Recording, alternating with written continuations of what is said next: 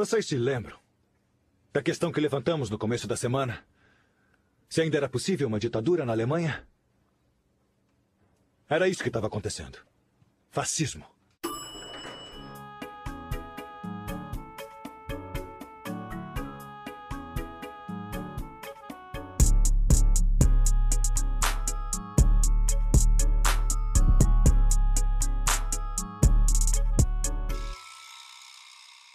Bem-vindos a mais um episódio do Montagem Paralela. E hoje a gente vai falar de um assunto leve, um assunto tranquilo e, e nada atual, assim, sabe? É daquelas coisas que, que surgem por acaso. A gente só decidiu falar sobre fascismo hoje por, assim, coincidência do destino, sabe? Nada, não tem nada demais acontecendo. Então a gente só quer falar de fascismo porque, sim, que a gente achou uma época adequada é, usar a quarentena para falar de fascismo. E, mas só que antes de mais nada, hoje eu tenho que apresentar os convidados, porque tem mais convidados. Todos os montagens paralelas sempre tinha um convidado só. E agora temos quatro.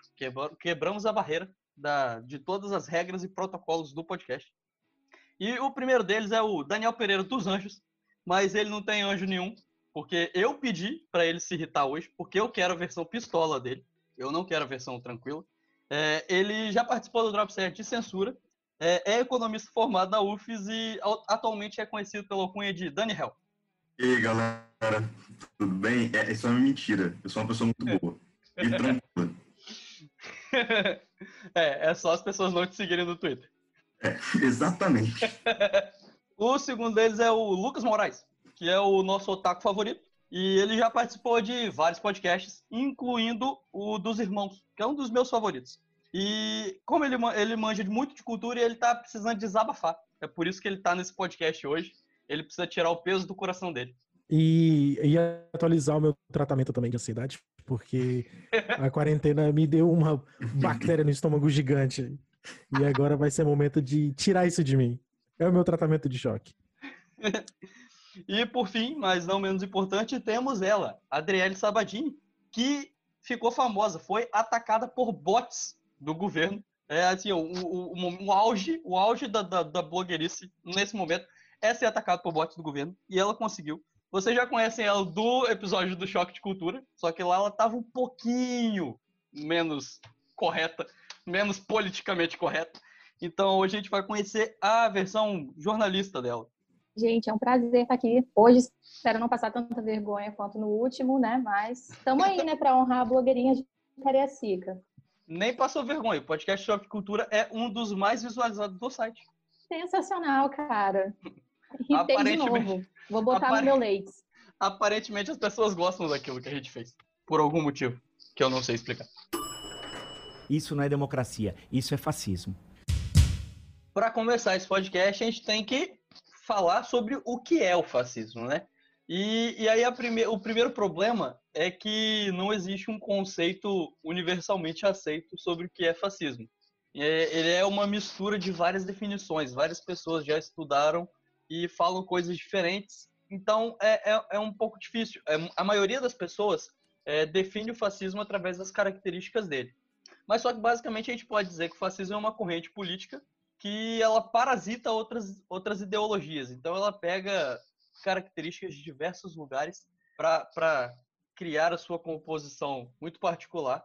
Então ela tem esse aspecto é, camaleônico, né? ela se, se mexe, e até isso faz com que é, não exista uma definição de nenhum pesquisador dizendo que ela é de direita ou de esquerda. O fascismo ele pode nascer em qualquer um dos dois lados, desde que eles sejam extremos. O fascismo ele só existe no extremo, seja a extrema esquerda, seja a extrema direita.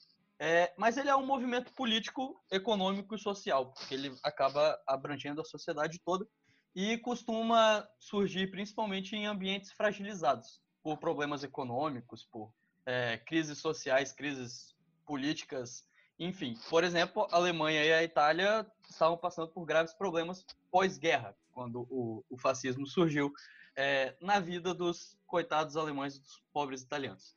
Mas falando sobre características, eu vou citar aqui algumas características que, que são interessantes e não vou dizer se a gente tem, tem coisas parecidas acontecendo, eu só vou citar as características. É, uma característica muito importante é a concentração de poder em um único líder, é, que é o autoritarismo. E esse líder ele gosta de ser cultuado. Isso é um fator muito importante que a gente precisa deixar aí na cabeça. Esse líder ele também é muito ligado ao populismo, ou seja, ele movimenta grandes massas em torno das ideias dele. E é isso. Eu acho que eu achei que eu ia conseguir fazer isso sem, sem me assustar, mas eu não estou conseguindo. É, tem muito o uso frequente da violência, é, que a gente também já sabe. É, exaltação de uma coletividade nacional, de um nacionalismo. Às vezes, você pode pagar pau para outros países, mas geralmente é só o nacionalismo mesmo.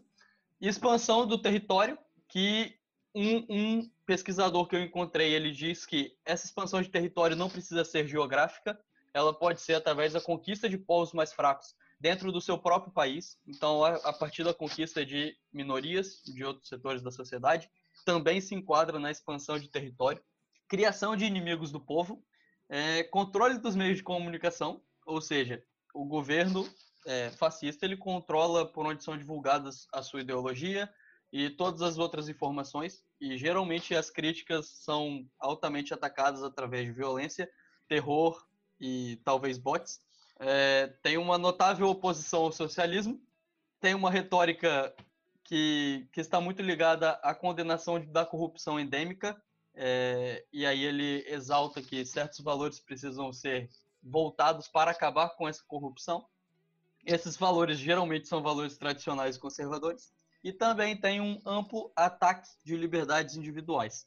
E aí só tem uma coisa interessante de dizer, que um sociólogo italiano chamado Domenico De Masi, é, ele falou que o que está acontecendo no Brasil não é necessariamente fascismo, mas é algo amplamente inspirado no fascismo. Então agora não sou eu que estou dizendo, é o Domênico De Masi, é uma citação. Ele tem inspiração fascista no que diz respeito à relação do Estado com a economia, entre o poder civil e militar, política e religião. E com base no conceito de autoritarismo, acha que pode resolver problemas complexos com receitas fáceis. E só para finalizar essa pequena parte, eu acho que a gente podia, eu vou deixar aqui alguns exemplos de filmes que falam sobre o fascismo pelo seu lado histórico. Então temos temos quatro filmes que eu, eu, eu, separei quatro, que é A Outra História Americana, que é um filme incrível sobre neonazismo com o Edward Norton. Tem A Lista de Schindler, do Spielberg, A Vida é Bela e A Onda. Vocês têm mais algum filme que vem à cabeça para falar? E, nossa, eu tenho um monte. eu acho, eu acho que não dá para é, não dá pra gente prosseguir sem citar o Ele Está de Volta, que se eu não me engano acho que tá na Netflix também. Sim. Que conta a, a, a história do, do Hitler, que ele ressurge 70 anos depois da guerra no seu bunker e pela mídia ele é tratado como um comediante, a mídia começa a fazer piada, ele vira piada e de repente ele tá com um plano de governo e ele tá com as suas uh, várias os vários tentáculos do fascismo já está envolvido no sistema. Então assim, nada próximo do que a gente está vivendo, sabe? É, assim. Não. Ai. É, eu, eu posso fazer uma, uma, só um comentário sobre os pontos que você falou, sobre as características. É, é Claro. até interessante. É, acho que foi a segunda característica que você estava falando de populismo. É, fascismo não é populismo, né? Acho que é bom a gente deixar isso claro. É, Sim, sim. o populismo precisa de um apoio de parte da sociedade. É, por mais que ele também envolva culto à, à personalidade de político, um salvador da pátria, existe respeito pela democracia. Isso aí a gente, isso aí é fato. É, populismo de esquerda pode cair para um conflito, assim, nos discursos, né, de, por exemplo, elite versus povo versus elite, vamos supor. E populismo de direita ele pode ir já para o povo versus um outro inimigo, como se fosse um inimigo externo, alguma coisa assim. Já em movimento de inspiração fascista, além de você precisar de, de uma sociedade ressentida, igual você comentou, da, da questão de crise, né? É, existe uma luta contra a democracia. Não- São duas coisas que não, não, não, não funcionam juntas. Eles não conseguem. Esse movimento não vai funcionar junto com a democracia, porque você precisa destruir esse jogo onde todo mundo tem voz. Porque às vezes as vozes podem ser ah, dissonantes, né? Sim, sim, sim, claro. Mas o, o populismo é porque é, é uma palavra para resumir, né? Essa maneira como o líder gosta de ter o, o povo à sua volta, de, de mostrar que o povo está a seu favor. O Hitler tinha um pouco disso, né? Ele fazia os grandes comícios e mandava todo mundo fazer Eu só aquele. achei interessante destacar isso porque se a gente pegar assim, uma comparação de hoje, né? Não que eu queira fazer comparação, imagina. Não, a gente não está é, fazendo isso. Uma certa terra Brasil tem uma quantidade grande de políticos populistas, né? Então é bom a gente há uma diferenciação entre o que é populismo e o que são movimentos com inspiração fascistas, que são coisas diferentes. Claro, claro. Concordo plenamente. Não tem negócio de juros a 1,80. Não tem negócio de câmbio a 1,80. Vou exportar menos, substituição de importações, turismo, todo mundo indo para Disneyland, empregado doméstico para Disneyland, uma festa danada. Mas peraí, peraí, peraí. Vai passear ali em Foz do Iguaçu, vai passear ali no Nordeste, está cheio de praia bonita. Vai para Cachoeira do Tapimirim, vai, vai conhecer onde Roberto Carlos nasceu, vai passear o Brasil, vai conhecer o Brasil.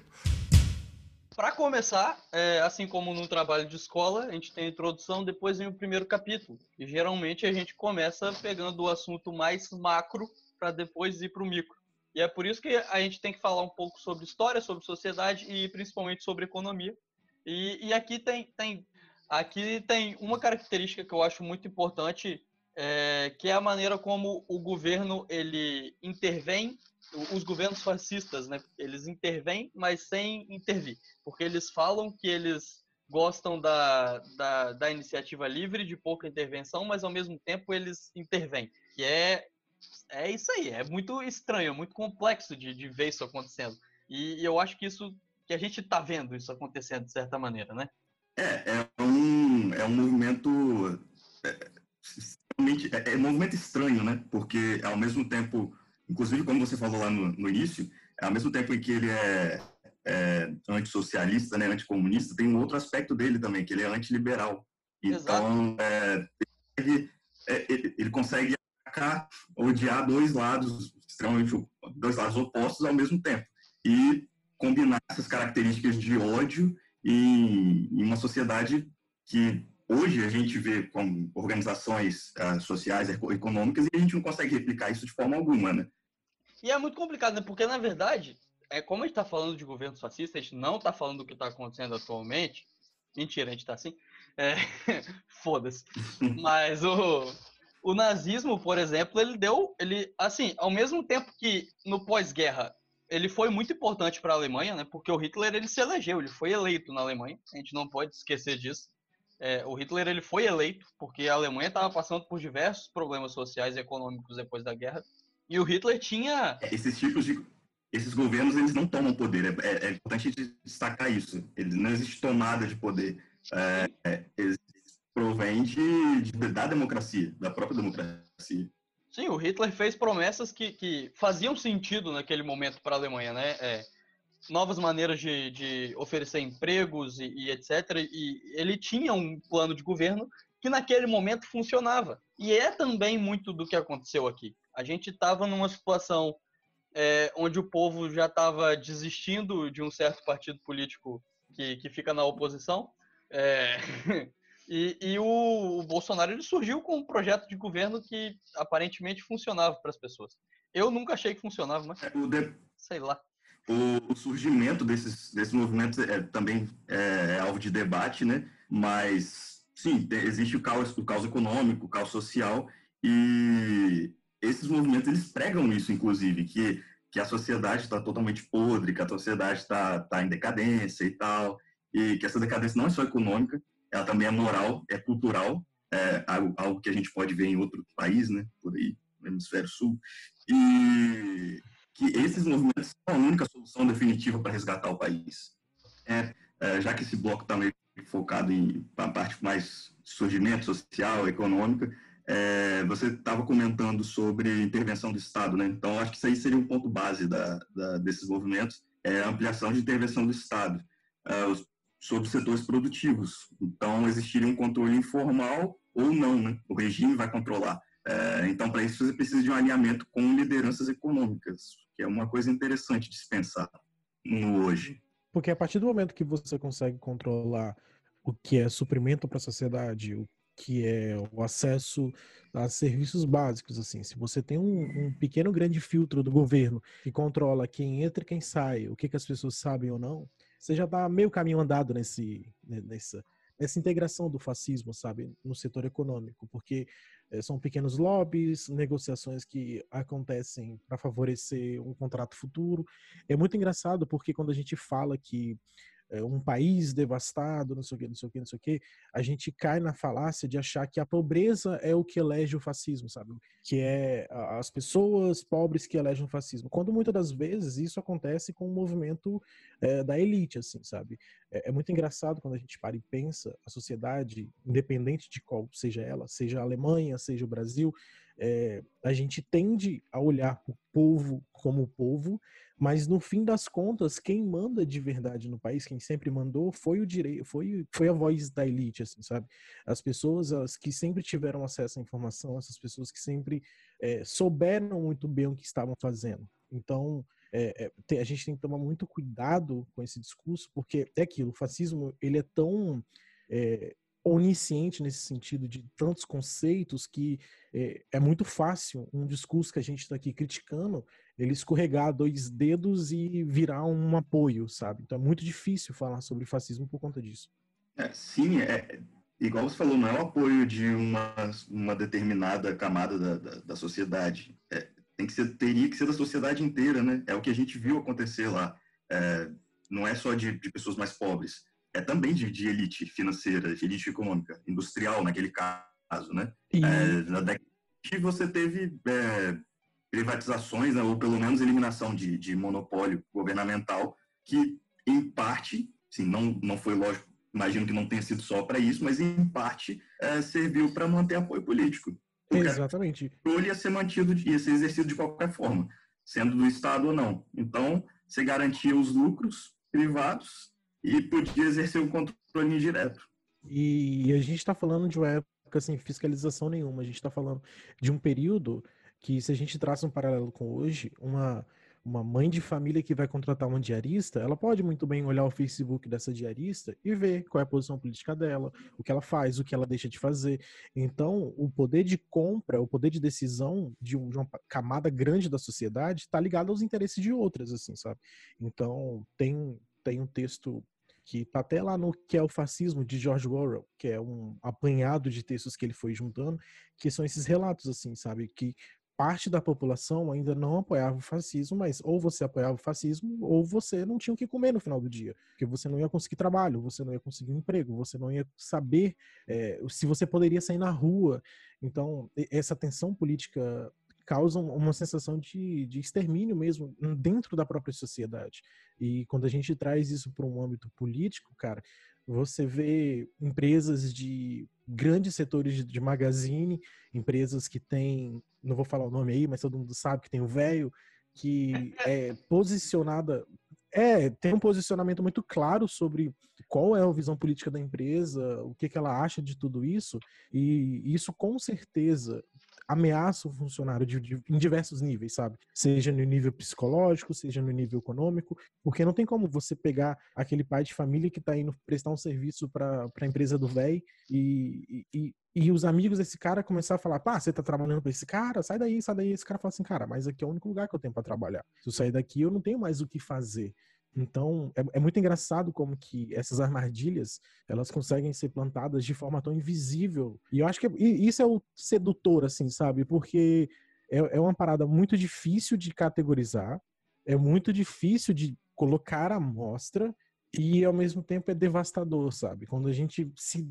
É aquilo, até cinco anos atrás era tudo meme. Hoje é pesadelo de todo mundo. Sim, e, e esse, esse processo que você falou de, dos amigos desse cara falarem de como ele está trabalhando, pode acontecer no inverso também, né? Porque o velho da van, ele pode olhar o Facebook desse cara e falar, ah, não, ele, ele usa vermelho nas roupas todo dia, não quero que seja ele. E aí esse cara ele vai ficar sem emprego. Então esse terror ele também Exatamente. vem de cima para baixo, né?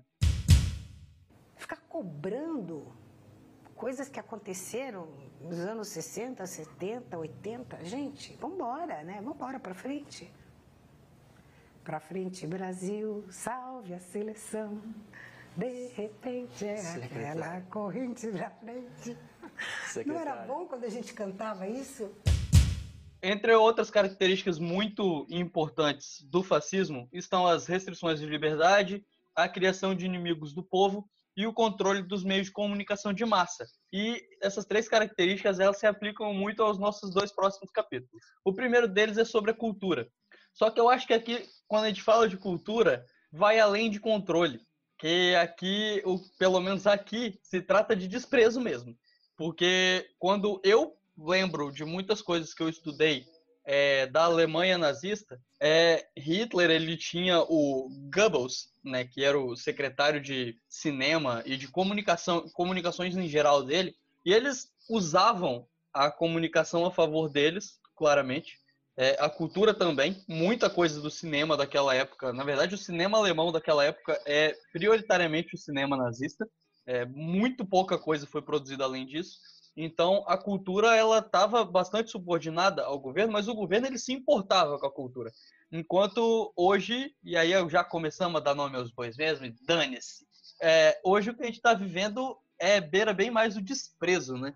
A começar aí pela entrevista da nossa querida ex-secretária de Cultura, que ela já saiu voando de tão leve que ela era. Ela, ela desprezou claramente a cultura, né? Ela desprezou os outros atores, e, e, tantos outros artistas. No caso, estavam falando de artistas que, que faleceram, né? E ela desprezou, mas o desprezo vai para outros artistas também, porque cinema tá fechado, tá tudo fechado, ninguém tá, tá podendo produzir e a Secretaria de Cultura fez um total de zero coisas para tentar ajudar quem vive de teatro, quem vive de cinema, quem vive de novela e até porque nem todo mundo é contratado da Globo, né? E, e tem um, o dinheiro se mantém, né? Muita gente trabalha é, a partir de projetos e essas pessoas estão sofrendo com a pandemia. Então eu sinto um pouco desse desprezo. Cara, a gente vê o quanto a cultura é importante, porque em momentos de pandemia, que nem a gente está fazendo agora, que precisa ficar em isolamento social e tudo mais, o que, então, o que seria da gente sem o entretenimento, né? Deixa eu parar para pensar. A nossa vida toda está baseada em ver filme, ver série, ver show, nem que seja shows antigos ou coisas antigas, mas é muito mais do que necessário, né? Como você disse mesmo, não, não tem nenhuma valorização, não tem nenhum apoio, não tem nenhum benefício, ninguém lança nenhum auxílio, ninguém pensa em nenhum plano de contingência para tentar ajudar esses pequenos produtores e seguimos assim. É, é, engraçado, porque em qualquer faculdade de comunicação que a gente vai fazer, a gente tende a estudar a tal indústria cultural, assim. A gente é bombardeado com esse termo. Sim. E, e é engraçado pensar o que, que é indústria cultural, o que que e, e, é nesse momento que a gente faz essa reflexão sobre o nazismo, é importante da gente lembrar dessa, dessa, dessa pequena camada da cultura que é a indústria cultural, que no final ela representa um grande meio de comunicação em massa. Você mesmo citou o departamento de cinema da Alemanha nazista, ele existe antes mesmo do do partido nazista nascer assim. Eles nascem juntos praticamente com um dos primeiros é, ministérios ali, eles lá em 1930, porque desde sempre o nazismo entendeu da, o, o viés da confirmação, sabe? Se eu vejo algo nas telas, aquilo tem uma certa credibilidade, aquilo saiu de algum lugar, aquilo foi aprovado por algumas pessoas, e quando a gente traz hoje para o nosso contexto, a gente vive um movimento um pouco inverso. Por quê? Porque a gente vive uma, uma virada de cultura do nosso país, que a gente viveu em 2018, a primeira eleição com internet, assim, sabe? Com a maior parte da população com acesso à internet, não a maior parte da população, mas a população votante, e como resultado a gente teve um candidato que não teve é, tempo de televisão sendo eleito. Então, hoje, os viés de confirmação, a credibilidade a gente vive um momento de pós-verdade muito forte porque isso mudou. Antes, a, a, o, o, que era verdade, o que era, o que era, o que era confirmado e isso, é, sem querer entrar muito no bloco da que a gente vai abordar sobre jornalismo, mas é muito engraçado ver como que a cultura ela perde um papel dentro de um regime que é o regime fascista ou autoritário, independente de qual que a gente esteja falando, que ela deixa de ser um produto para questionar, um produto para entreter e passa a ser um produto de base, um produto de propaganda. É, a Regina Duarte ela foi muito infeliz em todas as escolhas dela durante a vida, posso dizer assim, sem nenhum trabalho muito notável. E, e eu acho que a gente pode resumir esse governo como isso, sabe? Pessoas medíocres que nunca fizeram nada de notável na vida e que por acaso do destino e alinhamento das estrelas eles conseguiram um palco e infelizmente eles subiram nesse palco e começaram a gritar e gritar. E as pessoas deram ouvido para esses loucos e quando a gente percebeu já estava tudo na mão deles assim. Mas a cultura ela ainda continua sendo talvez a, a, nossa maior arma contra esse governo, assim, porque a partir do momento que eles desprezam, uma outra parcela começa a entender a importância. É, eu, eu vou trazer para vocês alguns dados aqui, por exemplo, assim, o Google ele tem uma ferramenta que é chamada de Google Trends. O Google Trends é você ver o histórico do Google, o que, que as pessoas estão pesquisando e como que, que as pessoas se comportam assim na internet. Para vocês terem uma ideia, o termo fascista, fascismo e etc, ele só começa a ser buscado no Google com ênfase, assim, para pontuar na plataforma em 2018. Ali em outubro de 2018 é quando tem um pico no gráfico de pesquisa, quando as pessoas elas começam a querer entender o que é o fascismo. E é muito engraçado como que o Google funciona nessa época, porque o, Google, por ele não ter esse como que a gente pode dizer, esse histórico de pesquisa que a gente tem com outros termos, como, por exemplo, a ditadura militar. É, é, muito comum, se você abre o gráfico da ditadura militar, você vê que todo ano, em novembro, sempre tem um, um pico de pessoas pesquisando esse tema e por motivos óbvios. Mas a, o Google, no início, quando as pessoas começaram a pesquisar fascismo, estava indexando outras matérias. Eles estavam indexando sobre, é, sabe aquelas matérias ocultas, sobre o, as invenções da Alemanha fascista, as revoluções do fascismo, é, coisas da era fascistas que você usa até hoje em dia, porque até então não era uma ameaça, sabe? Era um produto cultural que a gente tinha. A gente estava distante, mas num período onde ninguém estava preparado para combater isso culturalmente. A gente estava é, num período de fazer piada, a gente estava num período de deixar para lá. E aí a gente começa, essa bola de neve, ou essa bola de bosta, começa a descer a ladeira, e aí chegou em níveis inimagináveis. É, sim, e é. eu acho interessante quando você fala sobre como essas pesquisas, né, de coisas da era fascista que ainda usamos e tal, mas a, até aí, porque você porque cultura, é claro, a gente está falando desse extrato, né, cinema, séries, novelas e teatro, porque é o, é o, que fica mais em evidência, mas cultura é tudo, basicamente, né, todo, tu, tudo do povo, cultura é tudo do povo. Tanto que tem muito site nerd por aí que quando você faz algumas é, publica algumas coisas, não, tem gente que não entende que aquilo é cultura pop também, sabe? Porque cultura pop é uhum. tudo. Cultura pop não é só Star Wars, não é só cinema, cultura pop é tudo. Então, é, a cultura é uma coisa muito mais ampla. E mesmo ali da Alemanha nazista, você vê que algumas coisas ficaram, algumas coisas ganharam novos significados, é, foram ressignificadas e permaneceram.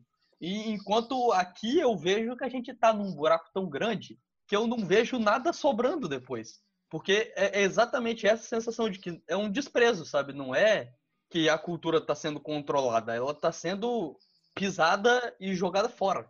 É, deixa eu jogar um pouquinho para o lado um pouco mais político. É, voltando naquilo que o Lucas falou, de que a cultura é, muda no esquema dela, ela passa a ser outra coisa. É, eu concordo totalmente. Ela começa a ser um, uma base, um sustentáculo, né? O que ela era, na verdade, para esses regimes antes, anteriormente, há décadas, décadas atrás, e hoje é, ela também volta a, a, ser isso. Pelo menos existe uma tentativa, né? Porque é, você vê que a, a pasta, pasta, da cultura e tudo relacionado à cultura é um dos principais focos de, de atuação da, dessa milícia olavista, né? que é uma das bases de sustentação de, de um certo governo na República do Bananistão. E é muito forte a, a, a, a o, o, quanto eles batem nessa questão, porque eles querem uma guerra cultural. Isso é, eles falam, inclusive, com todas, as, com todas as palavras e letras. E você observa muito isso porque a nossa geração é uma geração de cultura que, por exemplo, assim, a cultura da nossa geração é o YouTube. É a maior parte de conteúdo que a gente consome é com vídeo sobre demanda e a plataforma que todo mundo utiliza para consumir esses vídeos é o YouTube. E o governo, logo no seu primeiro ano, quando acabou de entrar, o que, que ele faz? Ele lança uma lista de canais aprovados pelo governo. Isso é, é claramente, tipo assim, é, é, uma lista de censura ao contrário, assim, sabe? Tá falando, olha, gente, confia nesses canais que falam bem da gente, confia nesses canais, continuam consumindo esses canais aqui, porque é, é partiu de um ponto onde aqueles canais, eles eram uma base super sustentável para esses governos. Até porque ele estava 100% alinhado com tudo que o governo dizia, né? Tanto que alguns depois acabou tendo uma, aquele próprio Nando Moura, né? Acabou tendo algumas desavenças e tudo mais, mas até então foi o que fez campanha para ele, foi o que ajudou a acender ele com base em fake news e diversas outras coisas. São pessoas que estavam dentro do, do, ambiente cultural, né? Sim, e, sim. e falando com milhares de pessoas, assim, sabe? Uhum. Por quê? Porque a gente não adianta. É, a população consciente que, que eu escutei esse termo na faculdade, eu achei ele de um tom de ignorância tão grande que eu gosto de repetir e mostrar o quão ignorante que ele é. Porque a população consciente, que assim, que eram as pessoas de faculdade, assim, etc., elas tinham um, um, um pressuposto de que eles mandavam tudo, assim, sabe? É, surgiu um comodismo tão grande na nossa comunidade intelectual que de um tempo para cá, culturalmente, a gente parou de ouvir as pessoas. O cara virava pra gente e falava que a Terra era plana, a gente não sentava para conversar com ele. A gente não explicava para ele, falava assim, olha, meu amiguinho, não, a Terra não é plana, isso tá errado. Olha que existe tal, tal prova. A gente só ficava zombando daquele cara. Até que um dia que aquele cara falou com outro cara que acreditava naquilo. E assim eram dois, e depois eram quatro, e aí viraram oito, e aí é aquilo, é progressão aritmética. A parada escala muito rápido, assim, sabe? Porque a partir do momento que a gente começa a ignorar essas pessoas, a gente começa a ignorar e jogar para debaixo do tapete, a gente está fazendo um, um, trabalho que é basicamente de deixar eles crescerem na forma como que eles querem. E o, pior cenário seria eles se organizarem e darem a volta por cima. E aí, o pior cenário se tornou o nosso cenário. Eles se juntam então, debaixo do tapete, né? Exatamente. É, existe uma necessidade desse consegue... pessoal de, de, de, se, de se sentir aceito. Então, eu sei que isso aí é só um exemplo, né? Isso aí não é, não é só nessa questão de terra plana, em outras coisas também, mas é, é, acho que segue o mesmo, o, mesmo esquema, né? No mesmo é, sentido. É, exatamente, porque, por exemplo, assim, você é um jovem frustrado na sua vida, assim, você prestou vestibular, você não conseguiu fazer porra nenhuma, você tá morando na casa dos seus pais, você não fez nada, e aí você, putz, é, faculdade não é, não presta, faculdade é um lixo, faculdade é uma bosta. Então, aí você abre um canal do YouTube e tem um cara falando, realmente, você não precisa fazer uma faculdade, faculdade é de perdedores, de maconheiros, eu não sei o que, não sei o que. Aí você fica, caralho, esse, esse youtuber aí, ele tem razão, tá vendo? Ele, ele, ele tá falando uma parada que eu acredito. Aí, de repente, o presidente do seu país tá falando a mesma coisa. Que vontade. Olha, a faculdade é uma bosta. É! e aí ele começa, aí aquele garoto, ele começa, peraí, o meu youtuber falou e o meu presidente falou, não. Então, realmente, realmente tá todo mundo errado, eu tô certo. Faculdade é um lixo, só tem um bando de maconheiro ali. E de repente o presidente solta uma nota indicando aquele YouTube que aquele cara assistir ele fala: Puta que pariu, eu tô certo desde o início, então já que eu tô certo desde o início, eu vou acabar com o resto. E aí a gente parte por um outro ponto do fascismo, que é quando esse movimento ele deixa de ser um movimento de internet, um movimento de meme, e ele vira uma dedada no rosto de uma enfermeira, ele vira uma agressão a uma jornalista que foi cobrir um evento, ele vira um soco que um jornalista leva na hora que está fazendo um vivo. Então, isso são todos esses movimentos de ataque que até então é, eram velados, eles ganham carta branca e se tornam um movimento cultural, porque a gente começa a classificar todo mundo que, que faz parte desse governo de um jeito, a gente se coloca fora disso e pronto. A guerra está formada porque tem lado A e lado B e é isso, não existe nada além disso. Sim, e, e querendo ou não, é realmente um movimento cultural. Tipo, não tem como negar isso, porque é o que a gente falou, cultura é, é o povo. E hoje tem muita gente que está tomando isso como uma verdade, né? Então, então faz parte, infelizmente, né? A gente não tem como usar outra palavra, infelizmente, mas faz parte da cultura brasileira hoje. É, eu nem sei se foi um dos últimos, porque está acontecendo quase todo dia, mas vocês viram um vídeo de um cinegrafista apanhando, que, que ele machucou a mão e o cara quebrou a câmera dele? Sim. Sim. Então, é, então isso acontece, está acontecendo, virou, virou normal, né? O nosso novo normal é esse. É muito bizarro isso ser o normal. Mas. O agressor só nega impostos há anos. Exatamente. Mas ele é gente do bem, porque ele apoia o presidente. É, é cidadão do bem.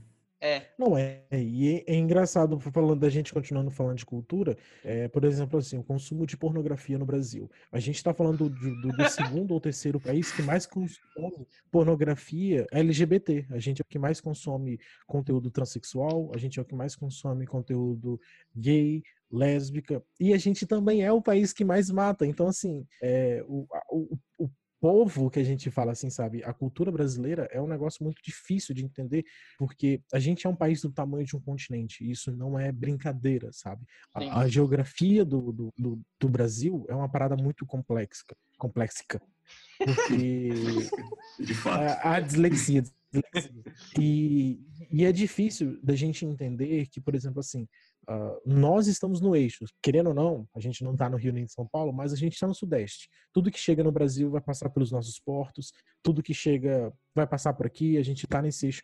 Aí quando você pega os extremos do país, assim, é, é inimaginável pensar como que está a vida dessas pessoas, como que, que essas pessoas estão conseguindo reagir, lutar, porque a gente consegue, assim, sabe, se reunir, se encontrar, mas a gente fala de uma população no Brasil onde mais da metade da população ainda não tem acesso a um computador. E quem tem acesso é, é aquilo. As pessoas falam assim, ah, 55% da população tem acesso à internet através de um dispositivo móvel. Beleza. Você acha que o cara ele vai ficar pesquisando livro acadêmico no, no celular ou ele vai repassar a correntinha de WhatsApp, sabe? é, é, é muito difícil querer cobrar dessa parcela da sociedade, culturalmente falando, que elas sejam. É, um caso que eu vou citar agora, por exemplo, é cloroquina que é uma parada que está muito em alta de, das pessoas na pandemia, tem que usar cloroquina, não tem que usar cloroquina, e, e, você acha que essa pessoa ela vai perder um tempo da vida dela de ler um artigo do Imperial College, vai ler um, um, artigo da USP falando por que, que não se deve usar cloroquina, ou ela vai eh, passar o áudio da enfermeira que viu pessoas sendo tratadas porque ela conhece alguém, que é tia de alguém, que tem um amigo que falou para ela que viu um cachorro que latiu naquele dia, que quando a lua estava lá no céu, um, uma flor desabrochou e a cloroquina. Não, aquela pessoa... o pneu do, do primo porteiro. Exato. Mas só, só avançando um pouquinho, é, é, é, muito engraçado a gente pensar e repensar todos os dias o papel da cultura, assim, sabe? Porque a gente não vai sair desse buraco igual o Flávio pontuou, é, sozinhos, assim. A gente precisa da ajuda da cultura, a gente precisa defender o nosso patrimônio cultural, a gente precisa defender o nosso audiovisual, os pequenos, os médios, grandes produtores, porque é, existe um caminho aí que, que a gente precisa trilhar e precisa entender, porque é, é, é aquilo, tá todo mundo criticando o, o, o distanciamento social, mas tá todo mundo com a Netflix rufando ali, sabe? É, tá todo mundo assistindo a série, tá todo mundo assistindo o filme, e, e eu acho que as pessoas precisam mais uma vez ressignificar tudo isso, mais uma vez em olhar para os nossos produtores de conteúdo, olhar para os nossos produtores de cultura e, e, cultura de verdade, assim, sabe? É, eu gosto muito de citar é, alguns canais de ciência que reinventaram a forma de ensinar ciência, assim, sabe? Você tem canais que falam de assuntos complexos, de paradoxos e, e não sei o que, não sei o que lá, de forma tão didática, tão simples, assim, sabe? Então, é o exercício da cultura se moldando a um dever à sociedade, a prestar um serviço, assim. É, eu, eu realmente acho que a gente está num buraco que muito difícil de sair. Eu não sei vocês, mas várias vezes do meu dia eu, eu me sinto sozinho no sentido de olhar ao, ao redor de tudo que está acontecendo e não ver uma saída fácil, não ver uma saída barata, não ver uma saída imediata. É, acho que qualquer, qualquer solução que a gente passe a ter, ela vai ser longa, ela vai ser custosa e ela vai ser dolorida. Porque a gente está hoje gravando esse podcast num, numa curva da pandemia de mais de mil pessoas morrendo todos os dias. Isso dói, isso dói muito, porque a gente começa a ficar anestesiado, assim, sabe? As pessoas começam a. a é realmente anestesia. Tipo, ah, mil, mil, é. mil, mil pessoas. É aquilo, mas não né? entendem o que é mil pessoas. É, é aí que entra, principalmente dando uma pulada lá no próximo bloco, mas é aí que entra o, o jornalismo em si com a humanização de toda a situação. Porque eu falo que hoje morreram mais de mil pessoas. Isso é um número, para mim, que não tem ninguém perto infectado ou doente, é um número apenas, mas quando eu humanizo, quando eu dou nome, quando eu falo quem era essa pessoa, e ele era uma, um pai de família, que era uma mãe de família, que deixou filhos e tudo mais, eu começo a nortear, assim, a ter uma sensação de, poxa, a história é igual da minha mãe, eu me identifico, entende com isso? E esse é um dos papéis fundamentais do jornalismo, quando a gente fala dessa questão, porque não são só números, não são, não são só estatísticas, são vidas, são pessoas que, que acabaram morrendo com isso e que não é um simples e daí que vai resolver a situação. E Sim. o contraste que a gente traça com relação ao, ao fascismo é, tem inúmeros documentários que mostram as reações de, dos alemães que vão visitar os museus de, da época do Holocausto, assim, sabe? E, e, você só tem aquele monte de sapato e você pensa que cada sapato daquele era um ser humano que tinha uma história, que tinha uma vida, que tinha sonhos, que tinha é, um caminho para seguir, que tinha, enfim, é, é, era um ser humano ali, sabe? Não era só um sapato. E a imagem ela choca. Só que hoje essa imagem do Holocausto, quando a gente olha para ela a gente não consegue imaginar a quantidade de sapato que o mundo depositou dentro de uma gaiola, que o obscurantismo colocou, sabe? Que, que as pessoas todos os dias estão, que a gente está perdendo.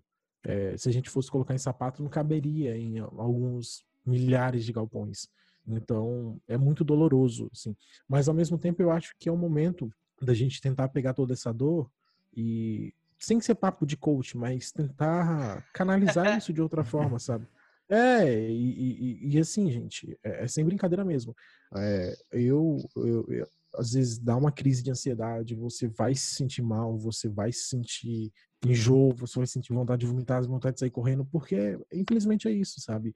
É, se você tem um, um pequeno estômago, é, ele já revirou tudo. Você já não tem mais nada aí dentro de você, porque já saiu tudo. No sentido de que se você tem um, sei lá, 5% de empatia dentro de você, você já se sente mal por tudo que tá acontecendo. Você não precisa nem ser de extrema esquerda, não sei o quê, a favor de não sei da onde. Não, você só precisa ser um ser humano. Você Se você é um, um ser humano, humano, né? É, só um pouquinho, não precisa nem ser muito, não. Se você for só um pouquinho humano, você sabe do que a gente tá falando. Você sabe o que é a dor. É, e, e, eu, de verdade, assim, eu não consigo ser aquele tipo de pessoa que vai virar para você e falar assim: ó, oh, espero que você enterre um parente seu. Eu, do fundo do meu coração, espero que você nunca sinta essa dor. Que você nunca saiba o que é enterrar um parente por falta de informação, por falta de, de condições mesmo. Isso se você tiver o privilégio de enterrar ele, porque muitas das vezes as pessoas nem se despedir conseguem se despedir a entrada do hospital é, é a última, assim.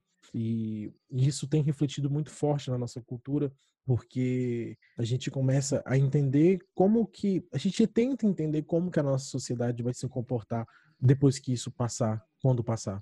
Sim, e, e tem um, um, outro elemento também falando de cultura, né? Porque querendo ou não a gente separou aqui por, por um motivo, mas é, imprensa também faz parte da cultura, né? Então a gente está falando desse bloco todo e, e é importante de é, é, é difícil até falar disso, mas, por exemplo, um outro, um outro momento do Brasil onde muita gente morreu, onde a gente viveu um caos, foi a ditadura. E na, na ditadura, a gente consegue se lembrar de como a cultura foi importante para combater isso, sabe? Então, quando o Lucas fala, a gente riu quando ele falou que é um, um papo de coach, mas o, o, você tentar se levantar e tentar fazer alguma coisa com isso é você tentar juntar pessoas, você tentar produzir algo que faça as pessoas acordarem é, tentar tentar falar sobre isso, porque às vezes você pode abrir o olho de uma pessoa, de, de duas, e, e que seja, porque eu, eu tô sentindo um pouco de falta disso, sabe? Eu sinto que, por exemplo, se na época da ditadura a gente tinha Chico Buarque, Gilberto Gil, Tom Zé, fazendo músicas extremamente impactantes, hoje a gente não tem. Então a gente não tem músicos que falem então a gente tem que apelar para outras pessoas, a gente tem que, que torcer para o youtuber falar, a gente tem que, que torcer para o podcaster falar, para outras pessoas, porque alguém tem que falar. E, e, eu acho que é essa união, é essa união que, assim como a gente falou, quando a gente joga essas pessoas para baixo do tapete, elas se juntam, elas se unem e conseguem sair debaixo do tapete com muita força.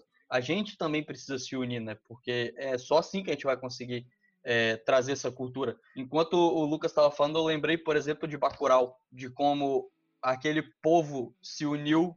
É, é a, a, gente já fez uma parte do paralelo, mas a gente nem sabia o que estava por vir ainda. E o paralelo ele só fica mais forte. de como é a união do povo, a união daquelas pessoas em torno do que é delas, da cultura delas. Porque aquilo ali que estava sendo destruído não eram só as pessoas. Os americanos que estavam atacando o Bacurau não estavam matando pessoas, estavam matando a cultura de uma cidade. Aquela cidade iria ia ser apagada do mapa completamente. Ia sumir um pedaço de cultura.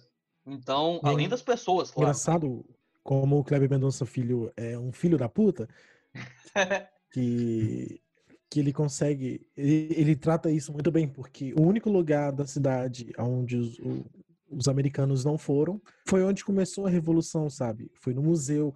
Sim. Eles ignoraram tanto a, a, a história daquele lugar, eles ignoraram tanto a cultura daquele povo, que se talvez algum deles tivesse entrado no museu, eles saberiam o que a espera. Mas não, eles não entraram ali, eles não se importaram com a cultura.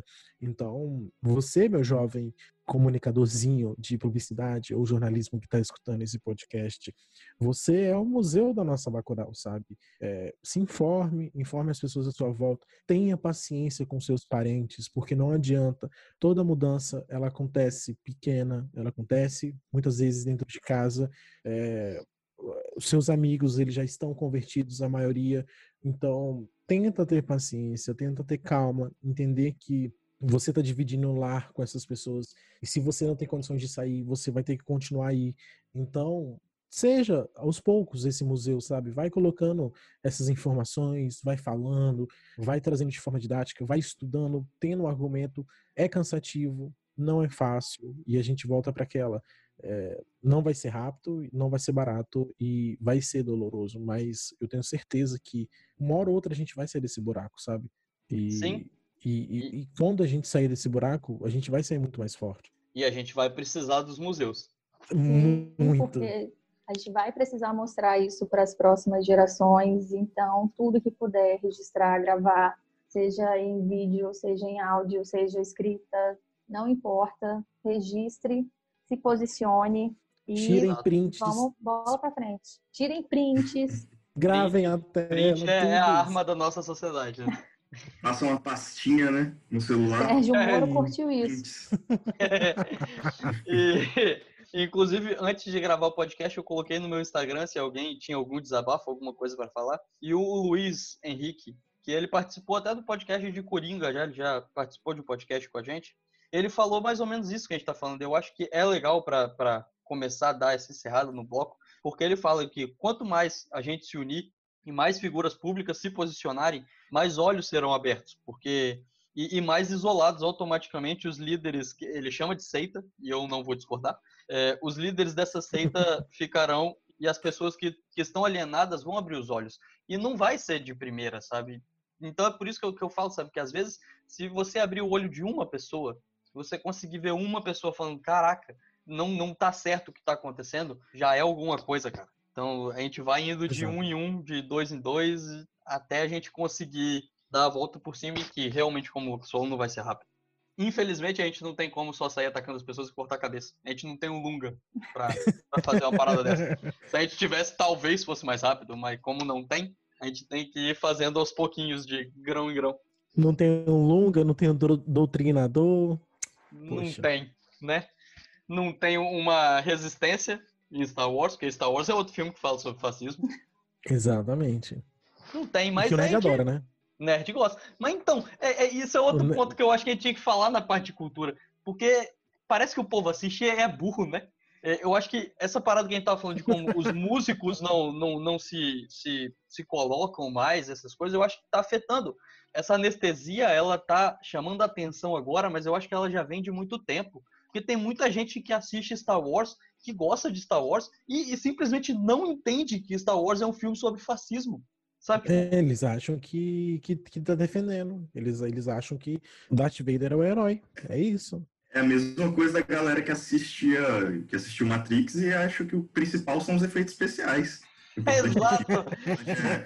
é, o importante é a luzinha. É, é assim, o pessoal não tem noção do que está acontecendo hoje. E a gente não pode nem falar que são nas entrelinhas, porque não é entrelinha. Não, não é. Não é. Não Aí é. jogado, tá escancarado tudo, né? Não só nesses dois filmes, mas em outros também. É, e a gente traz pro contexto do, do nerd, porque o nerd tem que se fuder muito, que é ano passado a gente viveu a, a, a- o, o movimento é tire sua política do meu quadrinho. Que Nossa, assim, bicho. o cara ele passa, ele passa a vida inteira lendo Marvel, lendo DC e etc, o que ele quer ler, e agora em 2019 ele quer um quadrinho sem política, um quadrinho Ele, sem ele não, não sabe nada sobre Pantera lacração. Negra. Sem sabe nada sobre Pantera Negra. É, exato. que É, a não, ele- exatamente. É. Esse negócio de quadrinho com lacração não pode. Mas Tira isso do leu- meu quadrinho. A pessoa isso. leu a vida toda Pantera Negra, leu X-Men e, e não, não consegue interpretar um Sei texto, lá, tá véi, pega, pega, um- pega uma história suja aí de um personagem, tipo, sei lá, vão- Venom. No Venom você tem exemplos, cara. Então, não tem. É, é falta de Sim. interpretação de texto mesmo dessa galera. E, e isso me faz lembrar de, de Fahrenheit. Esqueci o nome, como é? Uhum. 451, Fahrenheit 451. 451? É, que é do Ray Bradbury, que é um livro que. ada- Eu não vou falar do filme, porque o filme da HBO é ruim. Mas o livro é muito bom. o livro ele é muito bom e o livro ele fala sobre isso, é, sobre como é, as pessoas não leem, sabe? As pessoas simplesmente recebem resumos, resumos, resumos. Eles leem aquele resumo e é isso. E é isso que é o entendimento. A pessoa não se aprofunda, a pessoa não tenta é, nem, nem tenta, porque como a gente tá falando, tem muitos que nem são entrelinhas, sabe? Tá na cara. E a pessoa ela não faz o mínimo esforço para ler, para entender, para fazer alguma coisa. E o resultado é essa sociedade. E aí, a gente já estava falando sobre como o governo meio que corrobora isso. A gente tem um presidente que fala publicamente que ele não lê 30 páginas de, um, de, um, de uma lei. Então a um gente quer decreto. que as que ele pessoas. mesmo assina. Exato. Como que a gente, a gente vai pedir para essas pessoas lerem como? Se o próprio micto delas não lê, se ele fala que um livro tem que ter muita figura, então é, é, é foda, sabe? Porque é, é, é o buraco que a gente tá e que é muito difícil de sair. É o Eu resumo acho. desse buraco. É que. Eu acho que assim, a gente deveria, se alguém deve se infiltrar neste governo, virar um assessor, botar lá um projeto de lei que fala, vamos prender comunista de 50 páginas no mês, soltar a renúncia dele ali. Aí ele vai assim, não, meu filho, quando vai ver, já era. Mas haja É estômago para assim. aguentar, né? Porque você vai ter que trabalhar uns dias lá. 30 caixas de Rivotril resolve.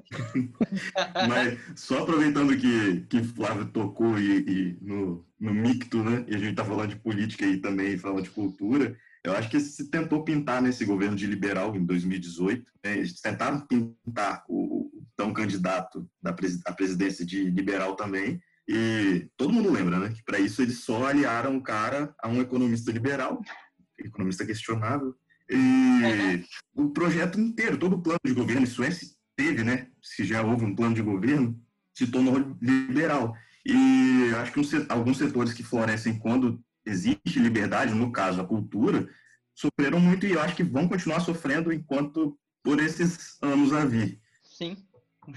Infelizmente é uma coisa que não, não vai acabar, nem, não acaba nem mesmo quando acabar o, o- esse governo, né?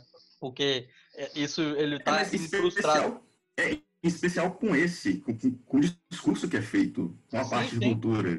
A versão é diferente, é como se você tivesse uma, uma regra que, assim, regra não, uma régua, né? Que todo mundo tem que ter esse ideal X e tem que seguir isso aqui, a cultura vai ter que ser isso, e se você tá fora dessa, desse nosso padrão, você é literalmente escória e não merece nada. Sim, e, e, e, o, e não tem. É, isso também tá, tá no Fahrenheit 451, sabe? Como essas pessoas, as pessoas que tentam ver além, as pessoas que tentam guardar um livro, tentam elas são é, banidas da sociedade, né? Então, esse é um, é um discurso. E, e lá no, no próprio livro, o jeito de vencer é as pessoas começam a memorizar os livros. Eu acho que a gente conseguiu fechar o que a gente estava falando. Porque é a parada que a gente falou de ser museu. Hoje, é claro, a gente tem um celular, a gente pode salvar o print e tal. Mas voltando para o universo do livro, as pessoas elas simplesmente decoravam os livros. Porque na, em algum momento aquilo ali ia acabar e as pessoas precisariam daqueles livros, daquelas histórias, para ler e para ver que, que outras atitudes deveriam ser tomadas para a gente não recomeçar esse ciclo, né? Então eu, eu acho que é, é sobre isso que é a parte de cultura.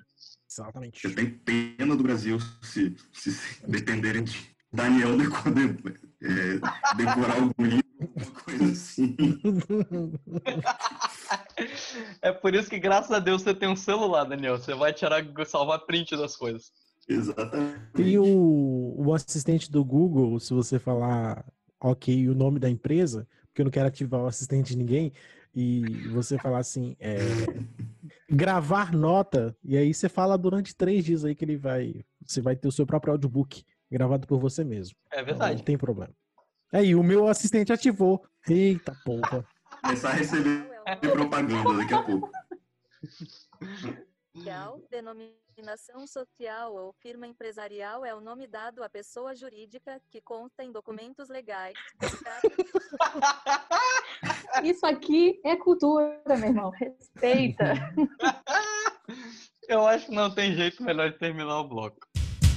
Mas o vídeo da reunião revela muito mais. Entre muitos palavrões e insultos, Bolsonaro diz que a ação de governadores para combater o coronavírus tem razões ideológicas. O que os caras querem é a nossa hemorroida.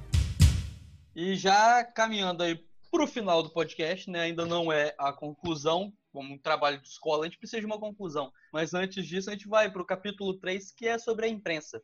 E aqui, o que mais me chama a atenção, de todas aquelas características que a gente falou, é de como a imprensa se tornou o inimigo do povo, desse povo, entre aspas, que é o povo que apoia o governo. E só para não correr o risco de alguém falar que a gente está falando só do Brasil, isso também aconteceu na Alemanha. Agora a gente já pode voltar a falar do Brasil. Pronto. Então, né? Dando um, norte, assim, para entender mais ou menos como que funciona isso. Regimes, quando regimes autoritários eles se instalam em determinadas nações, eles se baseiam na criação desses inimigos do povo, né, como uma justificativa para que haja implementação de tal sistema. Nós vimos isso aqui durante a ditadura militar, em 64, com uma das justificativas, claro, usadas por eles, era a ilusória ameaça comunista, né? Eles insistiam que estava vindo uma ameaça comunista da Rússia e que ia tomar tudo que era do povo brasileiro e que se o governo não interferisse, se ninguém não interferisse, a gente ia perder todos os nossos bens, todos os nossos materiais para quem estava de fora, né? E só um adendo. E Nessa época, essa ameaça pelo menos tinha aí um pé de realidade, porque estava na Guerra Fria, né? Agora a gente continua falando dessa ameaça e ela só não existe mesmo. Exatamente. Hoje a ameaça comunista no governo virou o jovem no Twitter que faz crítica ao Bolsonaro, né? Assim, e geralmente é um jovem branco, médio, classe média, tem acesso à internet e, e ele virou ameaça comunista. O cara não consegue nem levantar da cadeira e virou uma ameaça comunista, né? E nisso, né, na, na- durante a campanha do, do presidente, a campanha eleitoral, ele utilizou dessa, dessa ferramenta, bota muita, muita aspas aí, né? Mas ele utilizou dessa criação de inimigos do povo com as fake news. É, a gente viu a mamadeira de piroca, o kit gay, que foi distribuído nas escolas, né? Segundo, segundo Jair Messias Bolsonaro, que ganharam força, esse, esse discurso ele ganhou força na internet, foi muito impulsionado por boots no Twitter na época, não só no, no Twitter, mas no WhatsApp principalmente, e mesmo com a imprensa desmentindo o fato de que aquela informação era falsa, ela continuou sendo espalhada por muita gente, e até hoje tem gente que acredita que kit gay e mamadeira de piroca foi distribuída nas escolas para as crianças, né? Sim, sim, E- tem muita gente que acredita. E tem vários vídeos, né? é, o Porta dos Fundos já zoou isso e, tudo mais. Mas o, tem um texto do Fábio Rabin, que é um comediante, que eu acho que é o, o melhor texto que eu ouvi falando sobre isso. Porque ele fala que ele, a gente deveria perguntar para as pessoas que falam sobre essa ameaça comunista se elas já estavam ali no bar bebendo a cerveja delas e alguém chegou e falou: Ei, é, me dá sua cerveja que ela é de todos nós. Então, o socialismo ele não existe, sabe? É, não não desse, dessa maneira como se pinta como esse inimigo que já está no Brasil e que vai tomar o controle de tudo que é nosso, né? Só um adendo de novo para lembrar as pessoas de que isso é mentira. Mas, voltando a falando sério agora, é, essa questão de que ele se elegeu de fato com, em 2018 com campanha com informação falsa é verdade. Não começou com ele, lógico, mas é, assim, é inegável que esse foi o, o, o, o motor, né? Que catapultou o cara lá para cima.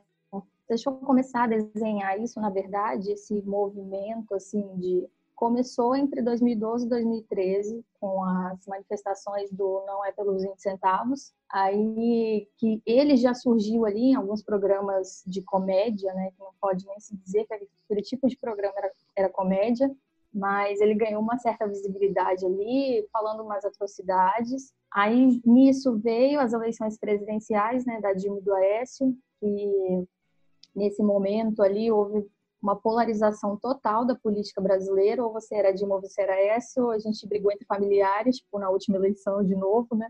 E, e ele foi se desenhando ali, né?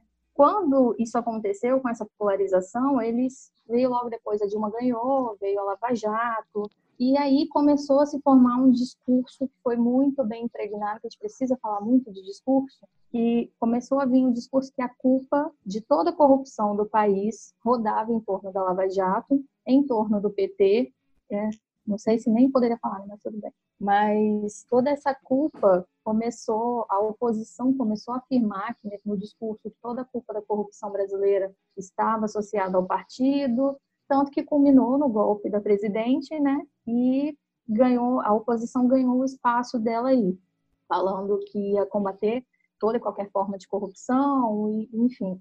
É, em 2000, entre 2016 e 2018 foi quando o Jair Bolsonaro ele ascendeu, não só ele, mas toda a sua família, né? Porque como um bom nepotista ele leva todo mundo junto. Sim. Aí eles conseguiram ascender de uma forma absurda, bem exponencialmente utilizando-se sempre do discurso de um discurso opressor, de um discurso vazio, de um discurso sem fundamento que indicava esse combate ao inimigo comunista que não existe, no foco da destruição da corrupção brasileira, como se houvesse uma forma e, claro, né, como base em todo o discurso fascista, a preservação dos bons costumes da família tradicional. E até que fez chegar no cargo que ele está agora utilizando desses meios, né? E aí ele chegou no cargo e mesmo assim ele sente essa necessidade de continuar fazendo campanha. Então ele mantém, é um, é um processo constante de criação de inimigos é, do povo. É, então ele, ele só vai trocando os inimigos, né? Quando um, um, as pessoas cansam de um inimigo, ele arruma outro. E eu ouvi também um outro comediante falando essa semana, é, na semana que a gente está gravando, no caso, é, sobre como ele, ele tem uma coisa que ele conseguiu ser, que ele é consistente. Porque ele criou quatro filhos que falam as mesmas merdas que ele. Então, é, é como se ele só estivesse treinando. Ele estava treinando o método dele, ele treinou nos filhos, ele, ele alcançou o, o objetivo dele nos quatro filhos, ou seja, 100% de sucesso, e aí ele só pegou esses mesmos métodos e espalhou para o resto do Brasil. E deu certo, por conta do, do momento que a gente estava, né? Esse momento que a Adriele explicou muito bem. A gente, é, esse método dele caiu como uma luva e ele conseguiu. E ele precisa manter esse método, né? Então, o PT é um inimigo, depois o inimigo é outro, é, agora o inimigo é outro, Tropa de Elite 2. É, e, e, ele só vai trocando, a, até chegar no ponto que, por exemplo, o inimigo é o Jornal Nacional, porque não é nem a imprensa mais, não. O inimigo é o Jornal Nacional. É o William e, Bonner.